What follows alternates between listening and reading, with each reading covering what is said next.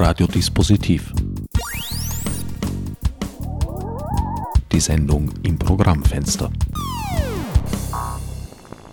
Willkommen bei Radiodispositiv. An den Mikrofonen begrüßen euch mein Sendungsgast Liz Herren und der Diensthabende Herbert Gnauer.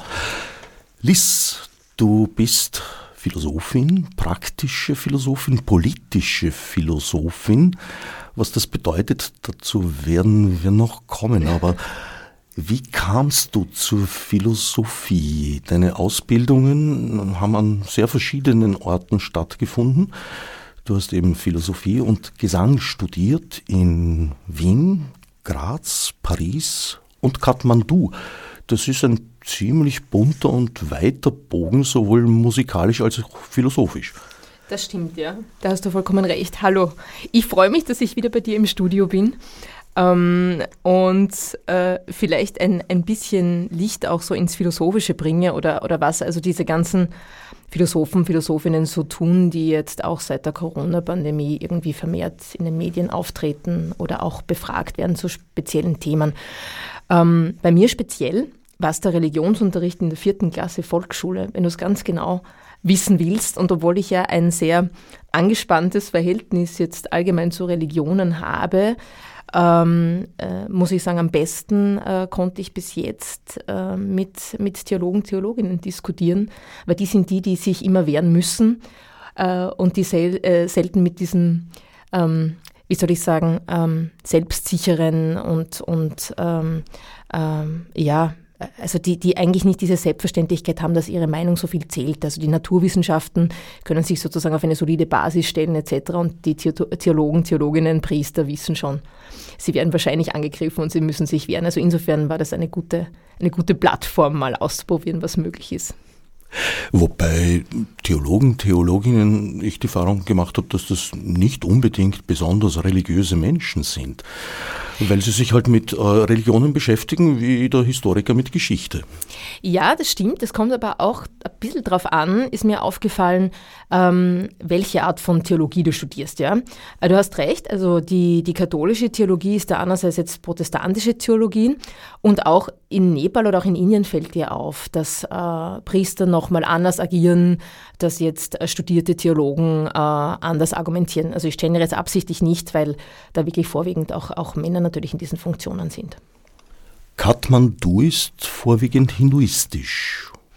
Ja, äh, und noch sehr traditionell geprägt. Äh, also was man sich vielleicht zu den kühnen Fantasien von Indien erträumt, und an Exotik sich vorstellt, ist sozusagen Alltag in Nepal, nur ist es weniger exotisch als normale Alltagspraxis. Also die Rituale wie Butchers etc. hast du einfach ganz selbstverständlich im Alltag eingebaut. Das ist nicht so, dass man dann mal ein Fest feiert, das gibt es auch, sondern dass sozusagen religiöse Praxis, äh, Riten, Gesänge Teil des Alltags sind. Das ist tatsächlich sehr, ähm, sehr beeindruckend, muss ich sagen. Wie lange warst du in Kathmandu?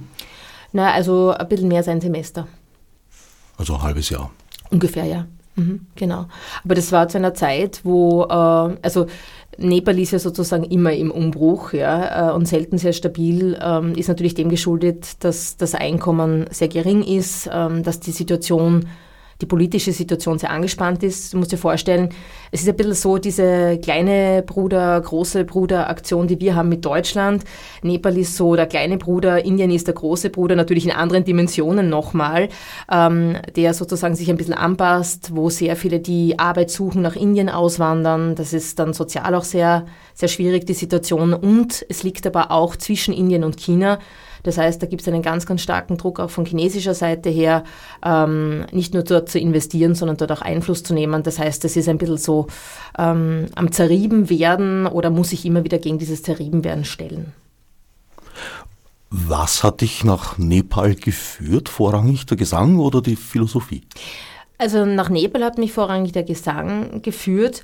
Ähm, ich äh, wollte eine andere Richtung ausprobieren und zwar wirklich eine traditionelle Richtung dieser nordindischen Kunstmusik. Und dort gab es sozusagen noch einen der letzten Hofmusikusse, glaube ich. Ich hoffe, ich, ich habe jetzt die Mehrzahl richtig gesagt. Musizi, will ich. Musizi meinst du? Vorschlagen. Okay, gut. Also Musizi. Ähm, dem Bravuraj Dakal und der stammt sozusagen aus einer langen Linie an äh, Hofsängern, wie es noch den König gegeben hat. Der ist ja auch abgesetzt worden, gab dann einige Skandale im Königshaus. Ähm, aber sozusagen seine ganze Familie war noch in dieser Tradition, kannte die alten Gesänge. Ähm, genau, und da habe ich gesagt, na gut, also wenn, wenn möchte ich dann dort die Aufnahmeprüfung machen und schauen, schauen, wie es sozusagen richtig geht. Und deshalb war dann meine Entscheidung für Nepal, ja. Dass dann auch noch ganz viel ähm, für die Philosophie rausgesprungen ist, sozusagen, ähm, das war dann, ja, der angenehme Beigeschmack sozusagen. Und auch insbesondere für die politische Philosophie. Wann war das? Zeitmäßig? Also ich, ich war das erste Mal dort, äh, also in, in, in Indien schon, schon, äh, jetzt muss ich mal nachrechnen, das ist ja Ewigkeiten her, 2007 oder sogar davor, aber in, in Nepal dann länger war ich 2012, 12, 2013 genau. Also das ist auch schon eine Zeit her, das war auch noch vor dem großen Erdbeben. Ist danach einiges ähm, komplizierter geworden, der Wiederaufbau hat lange gedauert etc. Ähm, und einige meiner Kollegen, auch damals dort, auch an der Uni, ähm, auf der Medienwissenschaft, die sind dann auch ins Ausland gegangen, weil einfach die Chancen vor Ort wirklich schlecht waren. Ähm, die sind dann nach fünf bis zehn Jahren wieder zurückgekehrt, die sind jetzt wieder dort und unterrichten jetzt wieder. Ähm, jetzt hat sich sozusagen ein bisschen gebessert, aber wie gesagt, die Coronavirus-Pandemie war schon nochmal eine, eine eigene Sache dort. Ja. Und ich habe dann äh, in den Lockdowns immer mal wieder geschrieben mit ihnen und sie haben gesagt, es ist halt lustig, weil das ist natürlich vollkommen unmöglich, dass es dort einen, einen wirklich wirksamen Lockdown gibt, weil keiner zahlt das. Also äh, wenn du überleben willst, musst du was tun, du musst raus, äh, du musst für dein Überleben sorgen. Also diese Möglichkeit gibt sozusagen nicht des Rückzugs. Und sie wissen auch, sie werden nicht geimpft, weil es die finanziellen Ressourcen nicht gibt. Also ist jeder sozusagen auf sich allein gestellt, beziehungsweise abhängig davon, dass eben das Kollektiv für ihn sorgt. Das ist schon nochmal eine ganz andere ähm, Einstellung zum Leben, zur Kultur etc. Derzeit ist äh, Nepal ja eine Repu Bundesrepublik eigentlich, eine ja, Demokratie.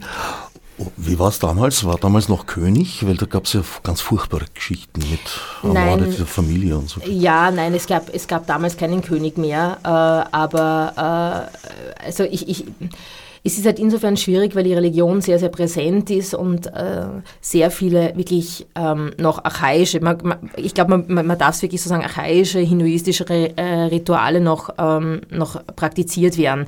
Das heißt, es war gar nicht so einfach, diese, diese Königskultur sozusagen wegzubekommen.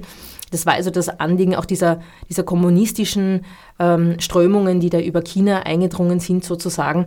Ähm, aber da gab es, wie gesagt, sehr viele Zwischenfälle. Es gibt ja ein ganz, ganz starkes Reich-Arm-Gefälle. Es sind sehr viele Menschen eben sehr, sehr arm.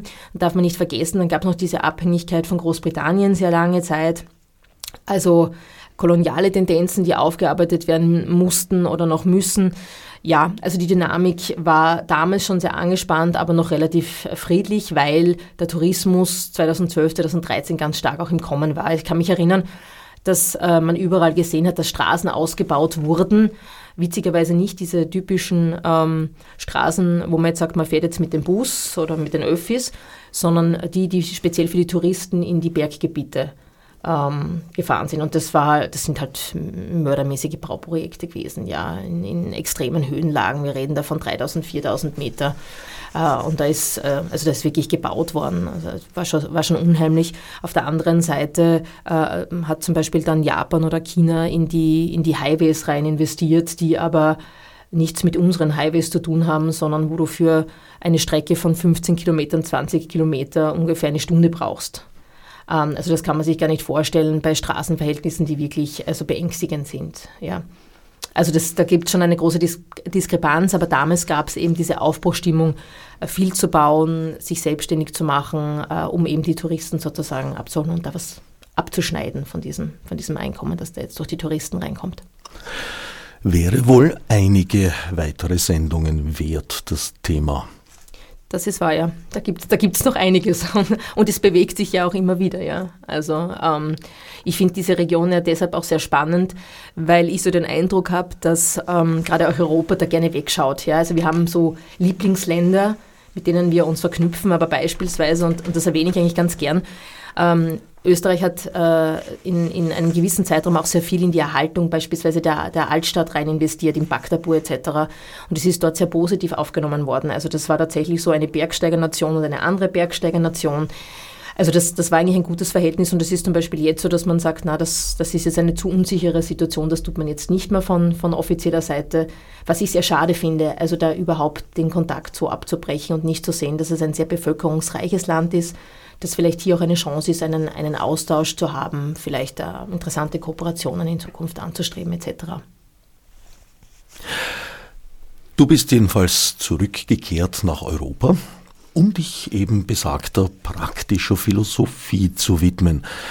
Praktische Philosophie ist jene, die sich nicht in der Tonne verkriecht und über das Leben, das Sein und die Gesellschaft nachdenkt, sondern äh, sich an eine Öffentlichkeit wendet einerseits und Stellung nimmt, wie du es in deinen Büchern tust. Das letzte eben Gegenstand der Sendung, das Thema schleichen wir uns langsam heran, macht Politik böse. Andererseits aber auch eine äh, Hilfestellung für Einzelpersonen und Gruppen bildet, mit Gegebenheiten umzugehen. Ist das nicht sowieso so ein, so ein Spannungsfeld der Philosophie, dass man einerseits sich damit beschäftigt, wie äh, kann ich Gegebenheiten analysieren, um zu lernen, damit umzugehen, aber andererseits auch, wie kann ich sie beeinflussen und verändern? Ja, das, das ist, da, sprich, da sprichst du einen sehr interessanten Punkt an. ähm, es gibt ja in der Philosophie so die, diese, diese, ähm, diese zwei Richtungen, die sich auch oft bekämpfen. Also die einen, die ganz stark in der Analyse sind und ähm, eine Diagnose treffen. Ähm, jetzt, wenn es zum Beispiel um Kulturphilosophie geht oder auch äh, teilweise politische Philosophie, also du, gibst ein Statement ab. Und dann gibt es sozusagen diesen zweiten Ansatz, na gut, also was mache ich jetzt mit dieser Diagnose, was mache ich mit dieser Analyse, kann ich überhaupt was damit machen? Ähm, und da gehen diese beiden Richtungen natürlich weit auseinander. Die einen, die sagen, nein, es reicht eigentlich oder die Philosophie hat sich da sozusagen nicht einzumischen und die anderen, die sagen, nein, also äh, Philosophie ist jetzt nicht nur reiner Selbstzweck, sondern kann auch helfen, helfen, äh, Dinge ähm, näher äh, durchzudenken, ähm, vielleicht nicht Lösungen zu finden, so weit würde ich nicht gehen, aber vielleicht Ansätze zu erproben, andere Fragen, andere Perspektiven äh, zu stellen oder, oder auch einnehmen zu können. Also das, das, ähm, das sind sozusagen, finde ich, diese, diese zwei die zwei Richtungen, die, die sich teilweise bekämpfen und teilweise äh, fruchtbar auch irgendwie beeinflussen können. Ich war immer der Meinung, dass die zwei sich beeinflussen sollen. Ich war auch nie abgeneigt, ähm, mit, mit Unis zu kooperieren und ich mache das auch.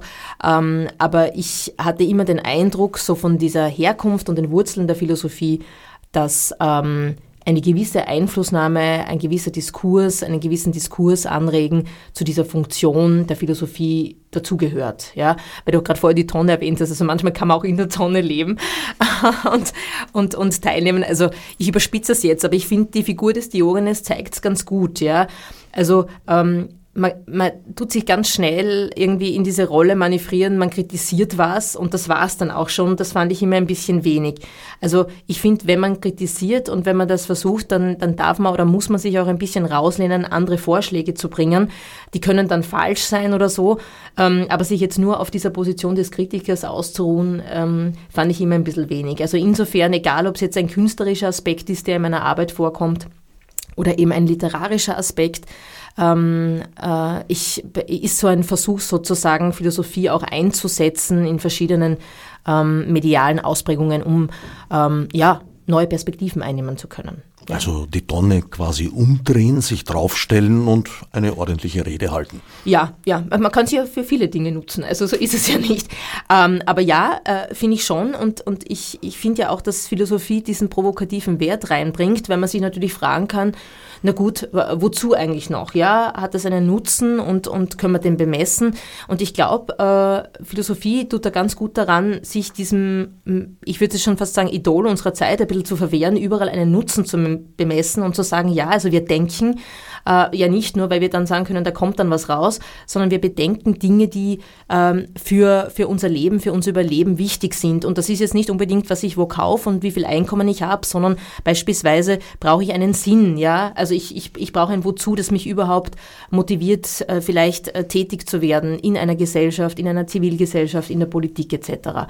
Ähm, und ich glaube, da kommt Philosophie auch in den nächsten Jahrzehnten eine wichtige Rolle zu, nicht nur gewisse ethische Positionen äh, zu stärken, sondern auch möglicherweise ähm, ein gewisses Maß an Humor und Zuversicht ähm, in der Gesellschaft irgendwie zu bewahren, äh, um die Herausforderungen meistern zu können. Ja? Aber bitte ohne diese Überheblichkeit, ähm, die manchmal auch in den Wissenschaften mitschwingt, ja? also zu wissen, wie es sein wird, zu wissen, äh, was sein soll und was gut ist, sondern sozusagen diese kritische Perspektive ähm, äh, einzubringen, äh, damit sozusagen immer auch ein, eine, ein Austausch, eine Resonanz ist mit den aktuellen Entwicklungen. Es kann also auch darum gehen, Einzelpersonen und Gruppen dabei zu helfen, eine Problemstellung zu meistern, die sich unterscheidet von der Pathologi Pathologisierung, die ja. das sonst passiert. Weil ja. eigentlich, wenn ich ein Problem habe und gehe zum äh, Psychiater, wem auch immer, welcher Schattierung und Schule angehörend, äh, naja, dann versucht der eigentlich äh, mir zu sagen, das Problem bist du und du hast da irgendeine pathologische Erscheinung und äh, musst lernen, mit der Gesellschaft umzugehen. Ihr geht da, glaube ich, den anderen Weg, weil ihr sehr oft auch die Ursache dann eben nicht beim Einzelnen sucht, äh, sondern in tatsächlich realen Gegebenheiten, die geändert gehören würden.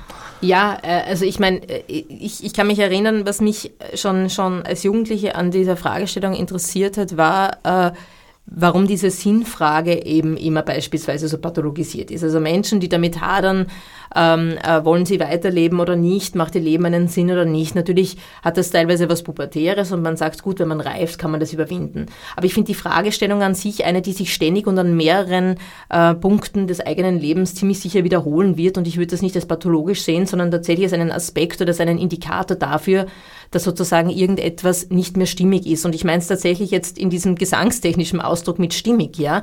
Ähm, also die Frage ist jetzt nicht, äh, dass ähm, ähm, gibt es da einen, einen Masterplan, den jeder anwenden kann, sondern sozusagen in der Praxis miteinander zu denken, warum ist das für diese Person nicht mehr stimmig und was kann sozusagen diese Person äh, äh machen, dass es so wieder ist. Ja? Ähm, da gibt es aber kein Masterrezept, sondern ähm, das ist wirklich von dem Klienten, der Klientin abhängig. Ja? Und waren teilweise sehr interessante Lösungen dabei. Insofern gibt es weder dieses, dieses Mantra, es gibt jetzt irgendwie diese Pathologisierung, es gibt eine Krankheit und eine, eine Diagnose und einen Gesundheitsplan, äh, noch gibt es diese eine Weisheit, die man anwendet, sondern es ist tatsächlich ein, ein gemeinsames Aufspüren von Möglichkeiten, aus diesem teilweise Dilemma da rauszukommen.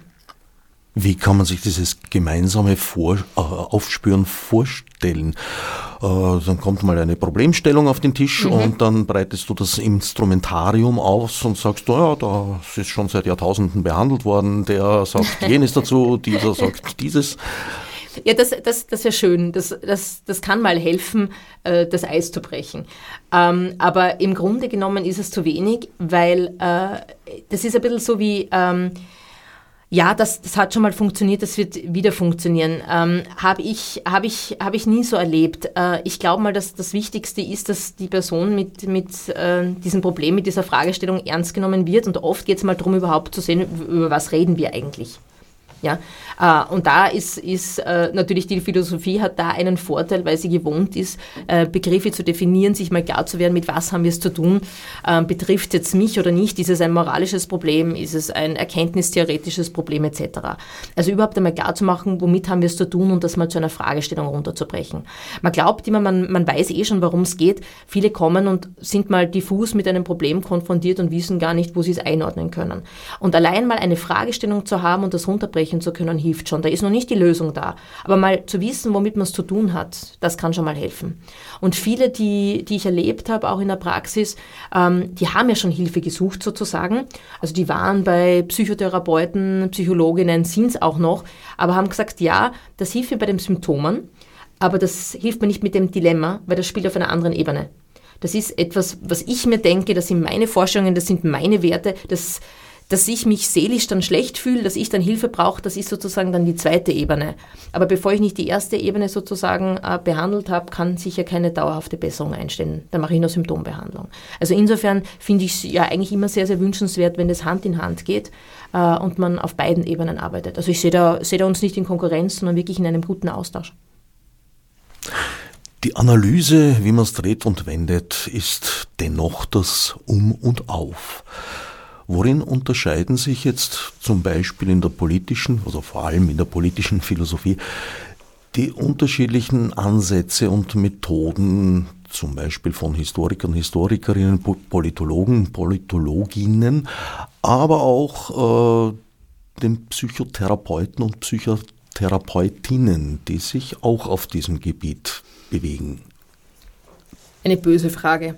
Ähm, warum böse? Weil ich so den Eindruck gewinne, äh, und ich, ich verstehe natürlich, dass sich die Disziplinen untereinander auch abgrenzen wollen. Da geht es natürlich dann auch um ähm, bestimmte Felder und um Fördergelder und um Branchen und, ähm, und ähm, äh, Bünde und wie auch immer, äh, Interessensgruppen. Aber ich habe den Eindruck, dass gerade bei so einem Thema wie der politischen Philosophie ganz, ganz viele Disziplinen sich überschneiden. Ja? Also ich, ich profitiere irrsinnig davon, dass ich ähm, auch Kenntnisse in alter Geschichte und Geschichte habe, ja, auch wenn ich keine ausgebildete Historikerin bin. Ähm, und ich habe auch den Eindruck, dass ähm, äh, Kollegen, Kolleginnen von mir, die Politikwissenschaftler sind, sehr davon profitieren, ähm, dass sie mal äh, Philosophie an der Uni gehabt haben, etc. Ja? Das heißt, das lässt sich nicht so einfach trennen. Ähm, man könnte sagen, jeder hat seine Expertise insofern darin, dass du natürlich ähm, einen Hauptbeschäftigungspunkt hast. Insofern ist es interessant zu schauen, okay, von wo aus beginnt eine Analyse. Ja? Geht jetzt jemand methodologisch an, ähm, versucht jemand historisch zu erarbeiten, einen Vergleich zu machen? Ähm, und das finde ich relevant. Oder kommt jemand aus der theoretischen Philosophie, aus der Phänomenologie oder kommt jemand, wie gesagt, aus der praktischen Philosophie, ähm, versucht er sozusagen mit Philosoph philosophischer Praxis zu arbeiten, dann weiß ich auch schon, okay, es wird äh, in die Richtung gehen, dass es einen praktischen Ansatz äh, geben wird, dass es vielleicht auch Lösungsvorschläge geben wird, die Beteiligungen anstreben oder sozusagen auch äh, mit der Zivilgesellschaft arbeiten oder auch vielleicht künstlerische Praxen einbeziehen. Also aber sind Vorurteile, ja. Aber prinzipiell habe ich den Eindruck, das kann man nicht so sauber trennen. Also ich kenne genug politische Philosophen, die eigentlich von ihrer Ausbildung her Soziologen beispielsweise waren. Also da würde ich, da würde ich vorsichtig sein. Das trennt man ganz gern, aber dieses, in diesem Bereich gibt es wahnsinnig viele Überschneidungen eine lange Antwort für eine kurze Frage, aber ich, ich, ich finde, man muss da so ehrlich sein, dass man aus ganz, ganz vielen verschiedenen Disziplinen schöpft. Äh, und das finde ich auch das, das Tolle jetzt. Das ist ganz anders als noch zu der Zeit, wie ich zum Studieren angefangen habe, dass man jetzt einfach ganz selbstverständlich interdisziplinär arbeiten kann. Und das finde ich gerade in Zeiten wie diesen, wo diese Probleme auch so ähm, ja, äh, überlappend sind, extrem wichtig, ja. Also politische Philosophie zu betreiben, ohne einen Blick zu haben auf ökologische Entwicklungen und sich dort Expertise zu holen, das kann ich nicht alles wissen. Aber ähm, da versuche ich auch wirklich, mich in der Bescheidenheit zu üben, dass ich sage, nein, das, das geht jetzt über das, was ich weiß, hinaus, da frage ich jetzt jemanden. Ja, da hole ich mir jetzt einfach Rat oder da hole ich mir jetzt die Information, die ich brauche. Könnte es eine, eine zwingende Konsequenz des äh, sich spezialisierenden Expertentums sein, dass man soweit im eigenen Kästchen schon drinnen war, dass man festgestellt hat, hey, äh, da sehe ich jetzt alles von nichts und um deinen Überblick wieder zu erlangen, muss ich mich mit anderen vernetzen. Das heißt, eigentlich zwingt es ja zu dieser Interdisziplinarität. Ich ähm, ich bin ja so geneigt, ähm, an ein kleines Büchlein zu denken, das ich ähm, vor kurzem wieder ausgegraben habe und äh, was leider auch, auch von der Philosophie sehr stark ignoriert wurde. Ähm, so ein kleines Büchlein Was es Denken von Martin Heidegger. Und jetzt mal unabhängig von der problematischen äh, Person Heideggers, jetzt in Zeiten des Nationalsozialismus, ist an dem Punkt wirklich bemerkenswert, dass er versucht, einen Unterschied zu machen zwischen dieser Spezialisierung in den Wissenschaften, die natürlich auch nötig ist und wünschenswert ist, und ähm, dem, was aber dann äh, darüber hinausgehend Philosophie und Denken wäre. Ja, also dieses Aufmachen und diese Herausstellung, ja, wir haben angefangen, vor allem ähm, in unter Anführungszeichen, wie es nennt, in der abendländischen Kultur ähm, Denken darauf zu reduzieren, dass es das ist, was sozusagen der Logik entspricht. Und das ist es. Ähm, und hier andere Formen zu fördern, zu sagen, na, es geht darüber hinaus, es betrifft auch andere Disziplinen wie zum Beispiel Kunst und Kultur, es kann die Politik, äh, Politik einbinden etc. Das finde ich einfach einen wahnsinnig spannenden Aspekt. Ähm, das ging jetzt total ähm, anti-Zeitgeist, ja, weil wir jetzt auch, ähm, habe ich den Eindruck, auch durch die Coronavirus-Pandemie etc., ähm, wirklich so die entweder Wissenschaft sehen oder alles andere. Ähm, und hier nochmal zu denken mit dieser ganz kleinen Schrift, naja, vielleicht ist das ja nicht alles und vielleicht geht's Denken in Richtung Verdichten und auch Dichtung und äh, die Welt äh, ist sozusagen mehr, als man jetzt nur messen kann. Das heißt jetzt aber nicht esoterisch, äh, es gibt da jetzt noch irgendwelche Geist oder so, sondern sozusagen ähm, wir, wir berechnen ein Phänomen Phänomen, aber wir vergessen natürlich damit andere. Es gibt andere Perspektiven auf diesen einen Gegenstand auch noch. Ja. Er bringt dieses schöne Beispiel, das ich spannend finde, wo er sagt, naja, natürlich kann ich ähm, äh, jetzt meine, meine Vorstellung eines Baumes, den ich sehe, messen, ich kann das ähm, aufzeichnen, ich kann meine Gehirnareale überwachen lassen, was dort passiert. Ähm, aber die Frage stellt sich trotzdem, wo ist dieser Baum? Ja, also wo bleibt dieser Baum, den ich, den ich wahrnehme? Ja, also ich habe dann also quasi diese Berechnungen, wunderbar. Ich weiß, dass er aus Teilchen zusammengesetzt ist, die sozusagen für mein Auge nicht sichtbar sind, aber wo sind, wo bleibt quasi der Baum und wann haben wir uns eigentlich entschlossen zu sagen, das ist die einzig, äh, einzig, äh, einzige Wirklichkeit, die wir sozusagen anerkennen. Das ist nicht selbstverständlich. Und das finde ich tatsächlich auch, auch wenn ich mich jetzt weit rausnehme, einen sehr, sehr spannenden Punkt in unserer Zeit zu sagen, ja, das ist eine Perspektive, ähm, aber wir haben ja noch eine andere oder wir haben noch mehrere andere dazu.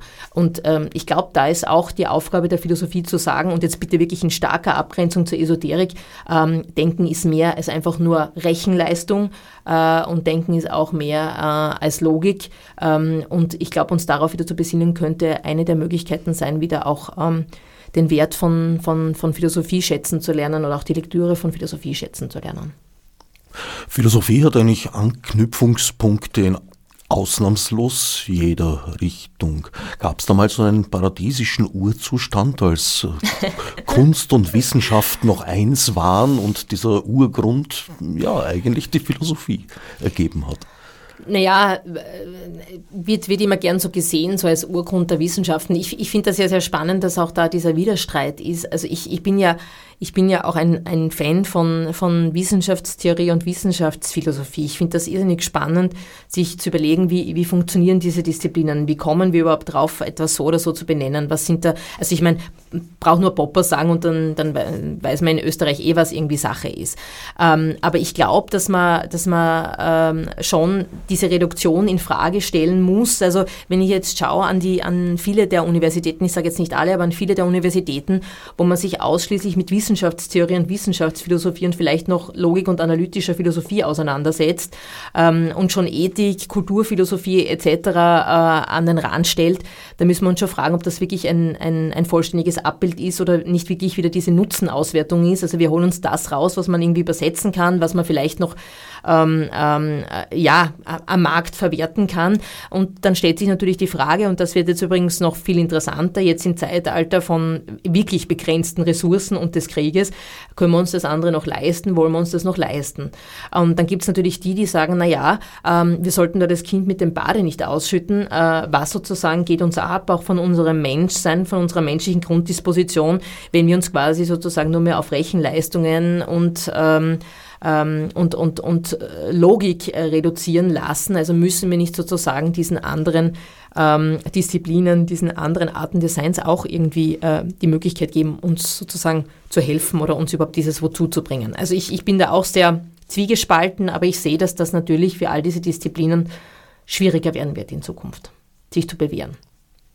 Ganz subjektiv würde ich mich sogar freuen, wenn die Logik einen größeren Stellenwert erhielte, äh, weil hm, ich sehe schon das, was du jetzt beschrieben hast, eben das Primat der Ökonomie, aber mhm. Märkte sind vieles, aber selten logisch. Ja, äh, also ich, ich, ich bin ja sogar geneigt zu sagen, sie sind nie logisch, ja. Aber ich meine, da das Konzept von dieser unsichtbaren Hand etc. auch von einem Philosophen kommt, also muss man ja sagen, man muss, man, man, man darf da nicht anderen den schwarzen Peter zuspielen, sondern man muss, muss auch sehen, dass ähm, Philosophie auch teilweise Konzepte und Ideen in die Welt gebracht hat, die sozusagen auch teilweise von der Realität und auch von den Wissenschaften widerlegt ähm, werden eigentlich, ähm, was aber nicht heißt, dass man nicht trotzdem eine Idee noch länger an, also hängen kann. Ja? Also wir, wir hören jetzt auch noch immer, der Markt regelt sich selbst etc. Ja? Ähm, also manche oder, oder äh, Wachstum geht und wir müssen das Wachstum fördern, fördern, fördern und wir wissen eigentlich kann sich das so nicht ausgehen und eigentlich ist das Konzept total alogisch. Also du hast recht. Ja? Ähm, in den Bereichen würde ich mir wünschen, dass es dass es sozusagen mehr Logik gibt oder dass sozusagen ähm, äh, durchgerechnet wird. Ähm, aber mir ging es jetzt mehr nur um den Faktor Philosophie und ähm, diesen Versuch, sich auch selber zu rechtfertigen, indem man halt Kriterien findet, um zu sagen, ja, wir sind jetzt auch streng wissenschaftlich, ähm, wir dürfen da sein sozusagen und dieser ähm, Legitimationsdruck, äh, der nimmt natürlich mit der Spezialisierung von Wissenschaftsfeldern zu, ähm, die ganz selbstverständlich und ich, ich verstehe auch warum, so sagen können, ja, also wir haben unseren Wert und wir können den sozusagen auch beweisen, ja, sei es jetzt in der Medizin oder in anderen naturwissenschaftlichen Fächern, ja. Und ich glaube aber, dass wir da diesen Legitimationsdruck schon nehmen können und sagen können, ja, das sind Varianten, die sind wesentlich, um Wissenschaft verstehen zu können, aber wie gesagt, sie sind nicht alles, was Philosophie sozusagen ausmacht oder, oder kann, vermag. Jetzt haben wir uns deinem jüngsten Buch Macht Politik böse? Zehn Trugschlüsse erschienen im Leikam in der Edition Streitschrift. Quasi von der Rückseite genähert, indem wir über die Gedanken gesprochen haben und die Mechaniken und Beweggründe, die dahinter stehen. Macht Politik böse hat ein Fazit, das mit der Feststellung beginnt, dass es schwierig geworden ist, für den Einzelnen, die Einzelne, sich mit Politik auseinanderzusetzen und teilzuhaben, sinngemäß. Ist dem so? Sind nicht die, sowohl die Quellen der Information als auch die Möglichkeiten, sich zu artikulieren und irgendwo selber anzupacken und sei es eine Demo zu besuchen oder gar zu äh, organisieren, weit leichter und einfacher erreichbar als früher? Also das ist ein interessanter Punkt mit dieser Mobilisierung, ja, weil man könnte sagen, und da gebe ich dir recht, haben wir nicht eigentlich jetzt mehr Möglichkeiten, schnell Leute auf die Straße zu bringen? Ähm, ja und nein. Also wenn wir uns anschauen, äh, Politik, gerade wenn es um Parteien geht, betrifft so gut wie, wie, wie jedes Land, zumindest im Westen, geht es darum, natürlich überhaupt mal die Wähler, Wählerinnen zu mobilisieren, zur Wahl zu gehen, irgendwie sich zu beteiligen. Oder auch Menschen zu mobilisieren, sich politisch zu, zu engagieren. Das ja nicht nur ist, eine, eine politische Funktion auszuüben, sondern zum Beispiel auch Aktivist, Aktivistin zu sein. Ja, also ohne die funktioniert das nicht. Ja, jeder, der mal bei einem Wahlkampf dabei war, aktiv, egal ob es eine Bezirksgruppe ist oder irgendwo bei einer Wahl, in einer Gemeinde am Land weiß, also das, das wird nicht funktionieren. Du brauchst also Menschen, die aktiv auch werben für jemanden, ähm, die die Ideen, das Programm unter die Leute bringen, da bereit sind, äh, sich zu exponieren etc. Ähm, und ich habe den Eindruck, dass die tatsächlich nicht mehr geworden sind. Ähm, und das ist natürlich ein interessantes Phänomen, weil warum, warum ist das so? Also warum können wir diese sozialen Medien nicht so nutzen, wie wir es uns vielleicht denken? Und ich habe jetzt einen Verdacht, aber das kann ich natürlich nicht beweisen, aber mein Verdacht ist, dass es hier einen Unterschied gibt zwischen ähm, diesem, wir sind alle miteinander vernetzt oder in einer Gruppe vernetzt und wir sind miteinander verbunden. Und äh, ein Netz hat immer so diesen Eindruck, ja, es, es, es will halt fangen und einfangen und dann gehen aber auch manche Sachen sozusagen durch die Lücken durch. Das ist aber etwas anderes als verbunden zu sein, eine gegenseitige Verpflichtung zu haben, auch ein Stück weit äh, und dann etwas füreinander zu tun. Also ich glaube, dass diese, dass diese Formen, wie wir äh, jetzt Interaktion leben, gerade wenn es auch um Politik geht, einfach andere geworden sind. Das ist jetzt weder gut noch schlecht, aber ich glaube, wir müssen einfach äh, in Erwägung ziehen, dass wenn wir Menschen heute bewegen, deswegen wollen wir das nochmal anders machen wollen als in einem Modell, wo du noch mit Flyern mit auf der Straße stehen, mit gemeinsam äh, eine Aktion planen etc. das tun konntest. Also ich glaube, das ist tatsächlich ähm, äh, ein falscher Gedanke zu sagen, das könnte man einfach jetzt so in die, in die, in die Welt des Internets oder der sozialen Medien übersetzen. Also ich, ich glaube, da machen wir sozusagen einen, einen Kategorienfehler.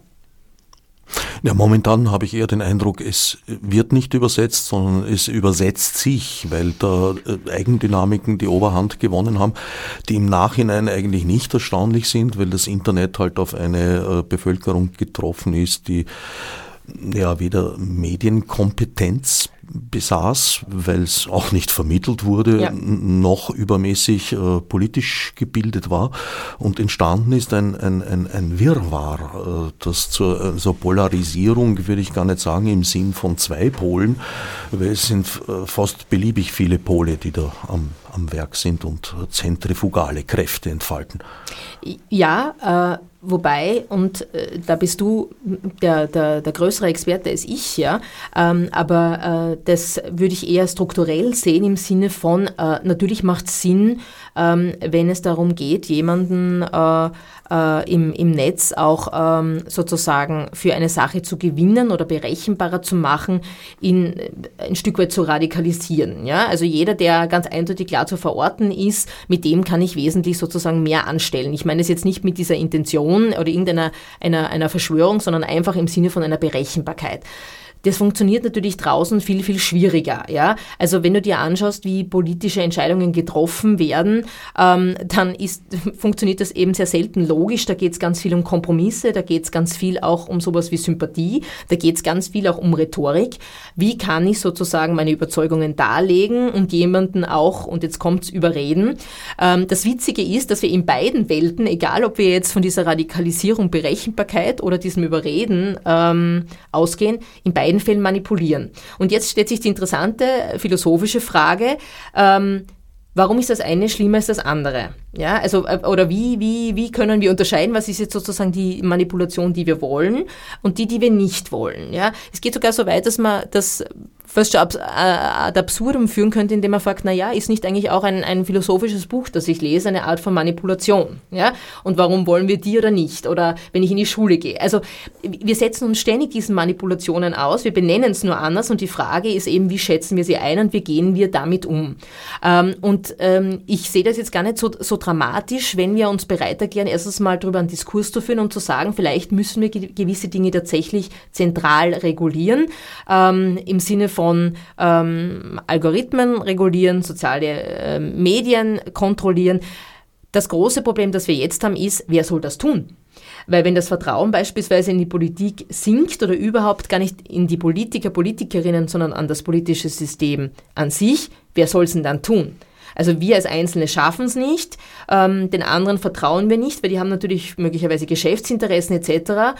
Ähm, dem politischen System trauen wir mittelmäßig. Also da sehe ich eher die, die große Problematik. Wie schaffen wir es, dieses politische System äh, so ähm, vielleicht, ähm, wie soll ich sagen, ähm, nicht neu zu machen, aber vielleicht äh, so zu, zu korrigieren, äh, dass, dass wir wieder so weit das Vertrauen haben, dass wir sagen, okay, da gibt es Behörden, die sollen da ein, ein Auge drauf haben, da gibt es ähm, gibt's, äh, Experten, die sollen sich anschauen, wie wir mit diesen Algorithmen umgehen, also wie, wie können wir sozusagen da dran arbeiten. Und da muss ich dir sagen, ich habe ich hab keine, ich hab keine äh, Meisterlösung dazu. Also im Moment ist die Situation sehr, sehr verfahren äh, und da dieses Vertrauen äh, wiederherzustellen, das wird schwierig sein. Nicht zuletzt auch durch solche Aktionen, wie es jetzt der Elon Musk natürlich auch gemacht hat. Ne? Also das ist natürlich jetzt auch äh, sehr wenig Vertrauen erweckend. N noch macht das Verfahren noch macht, ist im ja, Laufen. Ja, ja, schauen wir mal, wie die Abstimmung ausgeht, ob ob die User sich, ähm, sich dafür entscheiden, dass er bleiben soll oder nicht. Der lässt jetzt darüber abstimmen.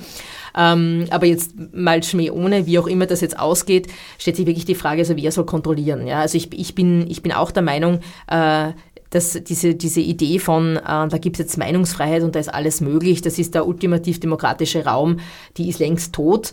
Ähm, die Frage ist also, wie, wie können wir dieses Medium nutzen, dass es sozusagen Demokratien befördert. Ich bin davon überzeugt, es kann das tun. Die Frage ist, ähm, wer, wie gesagt, ähm, führt diese Kontrollmechanismen ein, damit, aber nicht so wie zum Beispiel China es tut, etc. Da wirft Musk ja eigentlich das institutionelle Gedächtnis von Twitter über Bord. Äh, die Lösungen, die Twitter gefunden hat, sind alles andere als optimal, aber immerhin liegen da zehn Jahre Auseinandersetzung mhm. dahinter und mhm. das waren nicht ausschließlich Idioten und Idiotinnen, die sich damit befasst haben. Absolut, ja. Und ja. ich fürchte, das Rad, das er da gerade neu erfindet, könnte dreieckig werden das, es ist nicht immer alles was Neues besser und äh, also ich, ich, es ist schon sehr, sehr vieles gedacht worden und sehr viel Gutes gedacht worden auch äh, und äh, ich, ich stimme dir da vollkommen zu. Also sich zumindest mit den Vorschlägen mal ernsthaft auseinanderzusetzen und mal die zu etablieren, dass sie funktionieren, ähm, wäre schon mal lobenswert, ja. Ähm, aber das, man gilt ja für andere Bereiche auch. Ich meine jetzt Jetzt gehe ich einen weiten Schritt zurück, aber wenn man sich anschaut, die ersten Diskussionen rund um Demokratien, die damals noch nicht diese Demokratien waren, wie sie heute waren, aber direkte Demokratien, äh, die waren nur damit beschäftigt, äh, sich mit der Frage auseinanderzusetzen, ja, äh, wir wollen eine Demokratie, aber wir wissen, wie Menschen sind. Wir wissen, dass sie geneigt sind, ihren eigenen Vorteil ähm, zu nutzen. Wir wissen, dass sie in Familien und Stammesverpflichtungen eingekleidet sind. Also was können wir machen, um diesen Missbrauch zu unterbinden? Äh, und auch da gab es äh, schon damals Lösungen wie, wir brauchen Kontrolle, wie können wir Institutionen stärken, welche Mechanismen können wir einführen, um das zu unterbinden. Aber wie gesagt, ohne diesen, dieses Dogma zu haben, der Mensch ist jetzt böse, sondern einfach, der Mensch ist ein soziales Wesen, er ist eingebettet und damit entsteht die Möglichkeit eben, dass er korrupt wird. Und auch da gab es viele, viele Vorschläge und manche wurden eben angenommen und manche würde ich mir wünschen, dass man sich vielleicht noch einmal näher anschaut. Ich fürchte, die meisten davon werden uns noch ziemlich lange beschäftigen. Ja, das, Und das ist ja auch durchaus nicht nur ein österreichisches Problem. Da Nein. wäre es ja lustig. Es ist ein, ein globaler Zustand. Das ist tatsächlich ein globaler äh, Zustand, äh, was sie aber auch klar macht, dass äh, wir es vielleicht auch mit strukturellen Problematiken zu tun haben und mit dem, dass natürlich technologische Errungenschaften zurückwirken, auch auf Demokratien. Also diese Vorstellung, wir hätten ein, ein politisches System, das von diesen Entwicklungen, so gut sie sein mögen oder so schlecht sie sein mögen, das ist vielleicht auch die individuelle Bewertung, dass die nicht dadurch beeinflusst werden, ist natürlich sehr naiv. Also wir müssen auch, uns muss klar sein, dass wir auch unsere Demokratien äh, an diese neuen technologischen Errungenschaften anpassen müssen. Das heißt, wenn ich sehe, es gibt dadurch Mechanismen, dass man eher Korruption ausübt, ähm, dass es neue Möglichkeiten gibt, das Gesetz zu, zu hintergehen, äh, da müssen wir schauen, dass wir anpassen. Da können wir nicht sagen, wir haben es eh schon erfunden oder es passt eh perfekt, das wird sich schon ausgehen, sondern da müssen wir sagen, okay, gut, ja, also damit gibt es neue Wege. Also was können wir tun, um dem vorzubeugen, dass sozusagen da Schlupflöcher entstehen. Also in, in Zusammenhang mit, mit Ibiza, aber auch ÖVP und so weiter, würde ich sagen, dass äh, die, diese neuen Technologien gar nicht die Ursache sind, sondern vielmehr eigentlich äh, dazu beigetragen haben oder es ermöglicht haben, die Sachen aufzudecken. Du, ich glaube beides, aber das zeigt das, finde ich ganz schön. Also du kannst natürlich umso mehr äh, Verbindungen, du, also Verbindungen, Vernetzungen du hast, äh, desto mehr Möglichkeiten hast du auch zu interagieren und mit anderen zu kontakten und dich zu verabreden etc. Auf der anderen Seite aber auch, jetzt kommt sozusagen für uns jetzt unter Anführungszeichen das Gute, ähm, ist es natürlich auch sozusagen auswärtsbar und bist du auch überführbar. Ja? Also ich, deswegen, ich finde, das ist, war jetzt ein wunderschönes Beispiel dafür, dass die Technologien überhaupt nicht böse oder gut sind, sondern je nachdem, in welchem Kontext oder mit welchen Regulatorien die ausgestattet sind oder kommen oder wie sie anwenden können, sie sozusagen negative oder positive Auswirkungen haben. Ja? Äh, deshalb bin ich da überhaupt nicht irgendwie technikpessimistisch, ähm, aber ich würde mir wirklich wünschen, dass wir auch, wenn es darum geht, um unsere Daten, aber auch über äh, so Dinge wie äh, Internetsucht, ähm, Smartphone-Sucht etc., dass wir das wirklich ernst nehmen. Äh, und das, das würde für mich zu einer, wie soll ich sagen, zu einer ernsthaften Auseinandersetzung mit digitaler Kultur dazugehören. Ja? Und die fehlt mir im Moment. Vielleicht auch, weil wir alle irgendwie ein Stück weit ähm, süchtig oder angewiesen sind drauf und wir diese, diese Metaposition schwerer einnehmen können. Ich weiß es nicht. Aber ich, ich erinnere an dieses eine Beispiel mit TikTok, das mir wirklich zu denken gegeben hat. Und ähm, mich ein bisschen unschlüssig zurücklässt. Also sozusagen, äh, es gibt eine, eine, eine chinesische Variante und es gibt eine westliche Variante und die chinesische sozusagen spült gewisse Videos rein und gibt sozusagen eine, eine Bildschirmzeit vor. Solange kannst du sozusagen diese App nutzen am Tag, während im Westen alles freigeschalten ist. Ähm, und dann gab es äh, Auswertungen über die Berufswünsche der Jugendlichen und der jungen Leute jeweils, einmal in den USA, glaube ich, und einmal eben in China. Äh, und dann war sozusagen diese Rückmeldung ähm, in den westlichen Ländern, ja, Influencer ist ein total toller Job. Äh, und die, und äh, die chinesischen Jugendlichen waren ganz begeistert von, von den Astronauten und diesen Raumfahrtsmissionen, mit denen sie sozusagen schon halb brain gewaschen wurden. Ja. Also was ich damit sagen will, ist, so einfach ist die Sache nicht. Diese Sachen haben Einfluss auf uns und die Frage ist also, ähm, glauben wir, dass es wirklich dereguliert ist und dass da jeder sozusagen die Freiheit haben soll. Also ist es Freiheit, alles zu konsumieren oder sollten wir sagen, ja, wir müssen da ein Auge drauf haben, weil wie gesagt, diese Manipulation passiert, egal ob wir wollen oder nicht. Ich würde sagen, sie haben gleichermaßen Einfluss auf uns, als sie auch gleichzeitig Abbild unserer selber sind. Ja. Deswegen ist da ganz vielen Problemen mit Verboten überhaupt nicht beizukommen. Ja, ähm, ja und nein. Also ich, ähm, Jetzt weiß ich, dass Beispiele immer hinken, aber äh, was äh, mich jetzt schon, äh, also das, die Sache mit der Vernunft und mit dem, ich erkenne selber, was das richtig ist, ist so eine Sache. Mein einziges praktisches Beispiel, ähm, das, ich, das ich da wirklich passend finde, ist die Sache mit der Gurtpflicht. Ja? Also ich kann mich erinnern noch an die Diskussionen, ich kann mich nur erinnern auch, wie, wie die Generation meiner Großeltern äh, da das als wirklichen Eingriff empfunden hat, sozusagen in ihre Integrität, das können sie selber entscheiden. Jetzt, äh, sagen wir mal 30, 40 Jahre später, ist das auch für sie vollkommen selbstverständlich und keiner wird mehr darüber diskutieren. Das heißt, was jetzt sozusagen vernünftiger Standard ist bei uns, wo ich dann sehe, in Nepal ist das überhaupt nicht vernünftiger Standard, sowas, da gibt's kaum Autos mit Gurten, ja, oder auch in Indien. Ähm, das kann sich also verändern. Was ich damit sagen will, ist, dass das mit der Vernunft auch nicht so eine leichte Sache ist. Manchmal muss man Dinge sozusagen auch erst wahrnehmen äh, in ihrem Impact äh, um sie dann sozusagen ähm, auch äh, in einer Kultur dann einzubauen und als, als sozusagen selbstverständlich vernünftig hinzunehmen. Ja? Und ich, ich glaube, die wenigsten würden jetzt ihre Kinder nicht anschnallen äh, oder sich selber nicht anschnallen etc. Da gibt's auch Strafen drauf.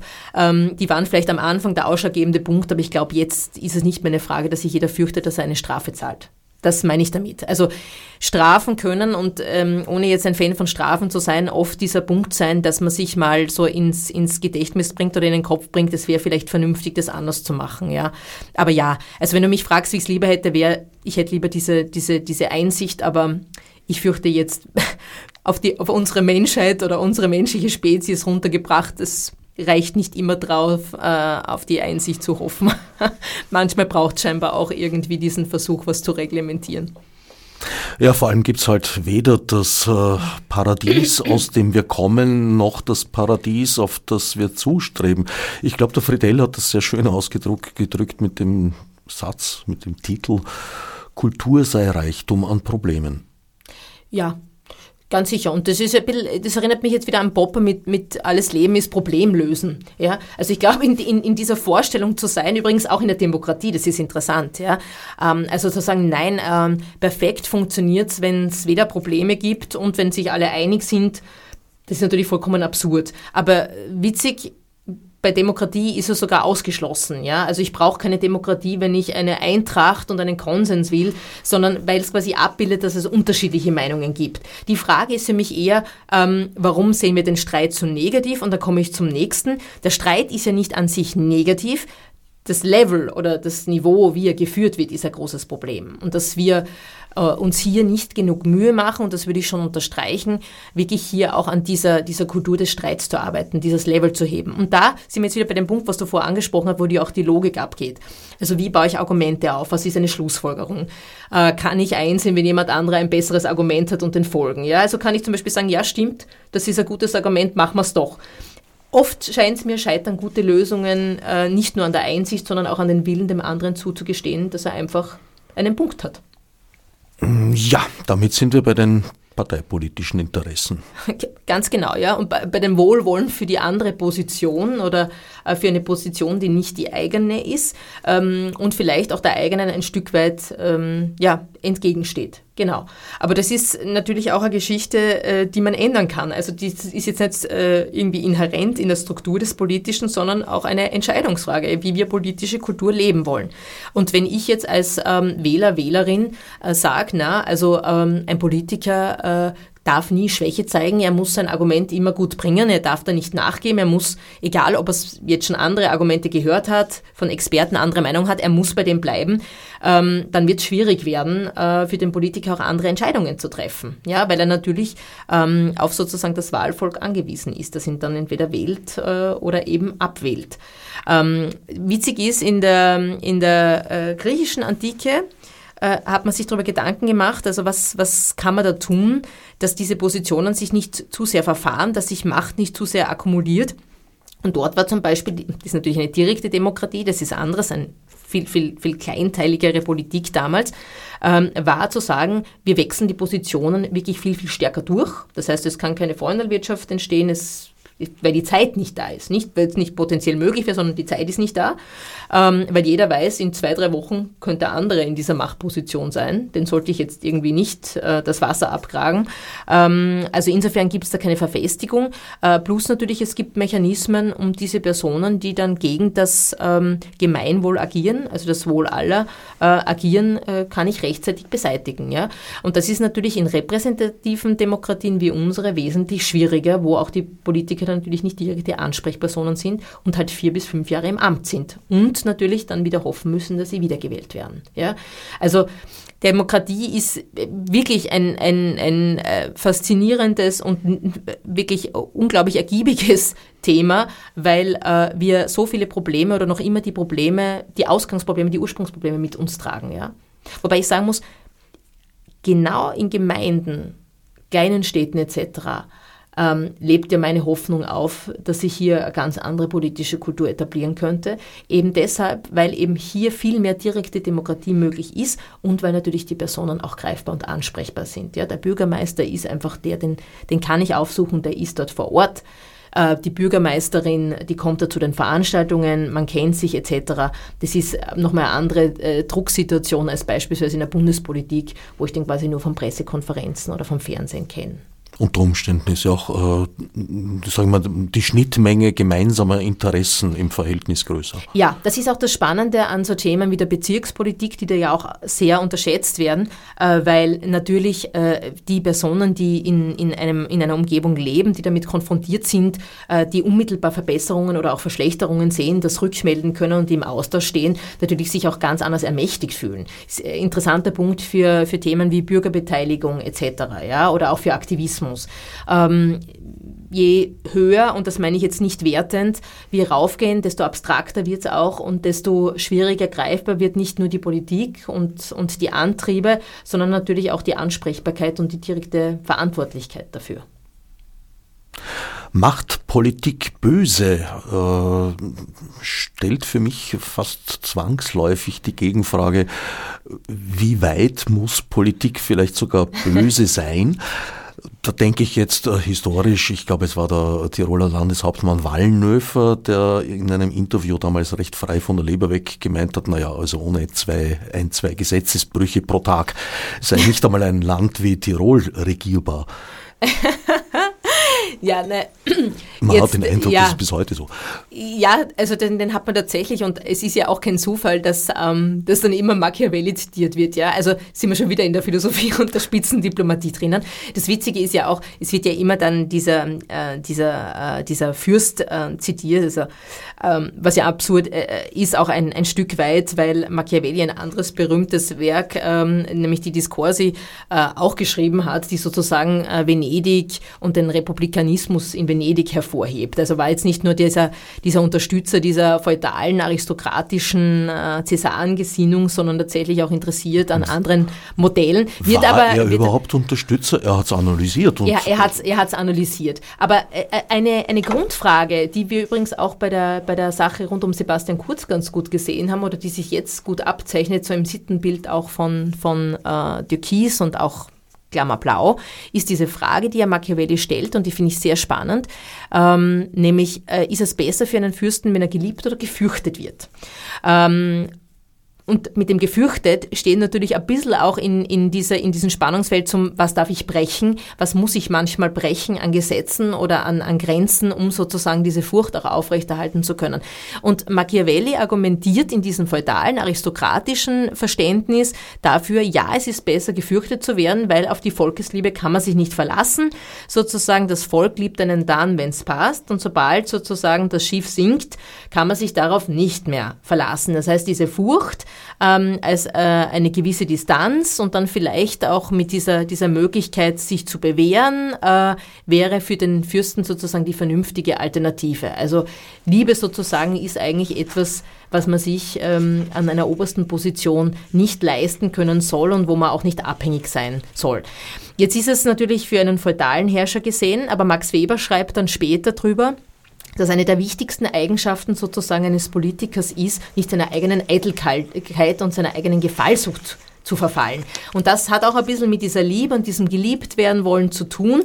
Und damit kommen wir, wie gesagt, wieder zurück auch in die aktuelle Politik oder die, die letzten Monate von gefallen wollen, geliebt werden wollen und dann natürlich einen, einen ganz, ganz großen Absturz auch erleben als dieser geliebte Verheißene, der sozusagen die Sache, ja, oder die Schäfchen ins Trockene bringen soll. Ja, also das ist natürlich extrem ein sehr absturzgefährdetes Modell, wie wir gesehen haben. Allerdings stellt sich die Wahlmöglichkeit einem absoluten Fürst natürlich ein bisschen anders als einem demokratisch gewählten Politiker, weil der genau. absolute Fürst kann sehr wohl sagen, okay, der Hass des Volkes ist sicherlich das berechenbarere und Ganz genau. konstantere genau. Gefühl. Ja. Aber das kann sich ein demokratisch gewählter Politiker, ähm, also wenn er dabei ertappt wird, wird es, glaube ich, äh, sogar heute noch eng. Ganz genau. Und deshalb glaube ich, dass äh, wenn, wenn Max Weber darauf hinweist, dass dieses Gefallen wollen und diese Eitelkeit zu vermeiden ist, kommt einem einen ganz wichtigen Punkt zu. Es spielt nämlich dann ein bisschen rein in die Frage, äh, was tue ich, um wiedergewählt zu werden und treffe ich möglicherweise richtige Entscheidungen, die aber meiner Klientel nicht passen, trotzdem auch mit dem Risiko, dass ich nicht gewählt werde. Und dann stellt sich noch im Umkehrschluss eine andere Frage für uns, nämlich sozusagen die Gelegenheitspolitikerinnen, die wählen etc. Sind wir quasi so vernünftig, jemanden zu wählen, der auf den ersten Blick mal gegen unsere Interessen handelt. Ja, weil wir zum Beispiel plötzlich einmal mehr zahlen, weil wir ähm, vielleicht dort und dort Einschnitte im, im Lebensstil haben etc. Das sind Fragen, die sich gerade ganz aktuell für uns stellen, ja, im, im Angesicht auch von Klimakatastrophe etc. Also wie viel sind wir bereit, wirklich ähm, an, an vernünftiger Politik auch zu akzeptieren? Ähm, und ähm, ja, ich bin nicht hundertprozentig davon überzeugt, dass wir hier so vernünftig agieren, wie wir es wie wir es gerne sehen. Also man kann der Politik viel unterstellen und auch viel Bösartigkeit, aber man muss leider auch bis zu einem gewissen Grad sagen, man muss sich als, als Wähler, Wählerin auch fragen, also wie, wie, wie vernünftig bin ich bereit zu wählen und, und, was unterstütze ich wirklich. Und das ist dann schon auch das, was dann sozusagen auf der, auf der Regierungsbank ähm, an Ideen, an Vorschlägen, an Verbesserungen möglich ist und, und, und sitzt. Deshalb bin ich auch kein Fan von, von strategischen Wählen, sondern tatsächlich von, von Wählen, ähm, von den Überzeugungen, von den Verbesserungsvorschlägen, von den vielleicht auch Expertenmeinungen, die dort drinnen sind, weil schlussendlich zählen die Mehrheiten und äh, ich kann dann sagen, ja, ich bin auf der Gewinnerseite, ich wähle die Partei, die gewinnt äh, oder ich möchte vielleicht die Gruppen stärken oder die Partei stärken, die die Ansichten vertritt, die vielleicht zukunftsorientiert sind und unser Überleben garantieren. Und ich glaube, das wird in Zukunft entscheidend sein. Na, da hast du inzwischen ein weiteres Sendungsthema aufgerissen, ja. nämlich äh, die Feststellung oder die Erkenntnis, dass gewählt ja nur werden kann, was und wer auch zur Wahl gestellt wird. Ich fürchte, dieses Thema werden wir jetzt nicht mehr öffnen können in den letzten 37 Sekunden. Das, das wird sich nicht mehr ausgehen, ja. Aber ich finde, äh, jetzt vielleicht zum Abschluss noch, was der, was der aktuelle oder der letzte, nicht der aktuelle, der letzte Präsidentschaftswahlkampf gezeigt hat, ist mal diese Empörung, wer stellt sich da alles auf? Und gleichzeitig hätte ich mir hofft auch die Erkenntnis, das könnte aber auch ich sein. Also wenn diese Leute da sind, könnte auch ich sein. Und das ist tatsächlich eine Freiheit, die wir schätzen sollten in Österreich, die wir haben, weil in Amerika zum Beispiel schaut das ganz anders aus. Da ist es wesentlich abhängig davon, wie viel Geld wir haben, etc. Ich danke Lies Hirn für das Buch und den Besuch im Studio.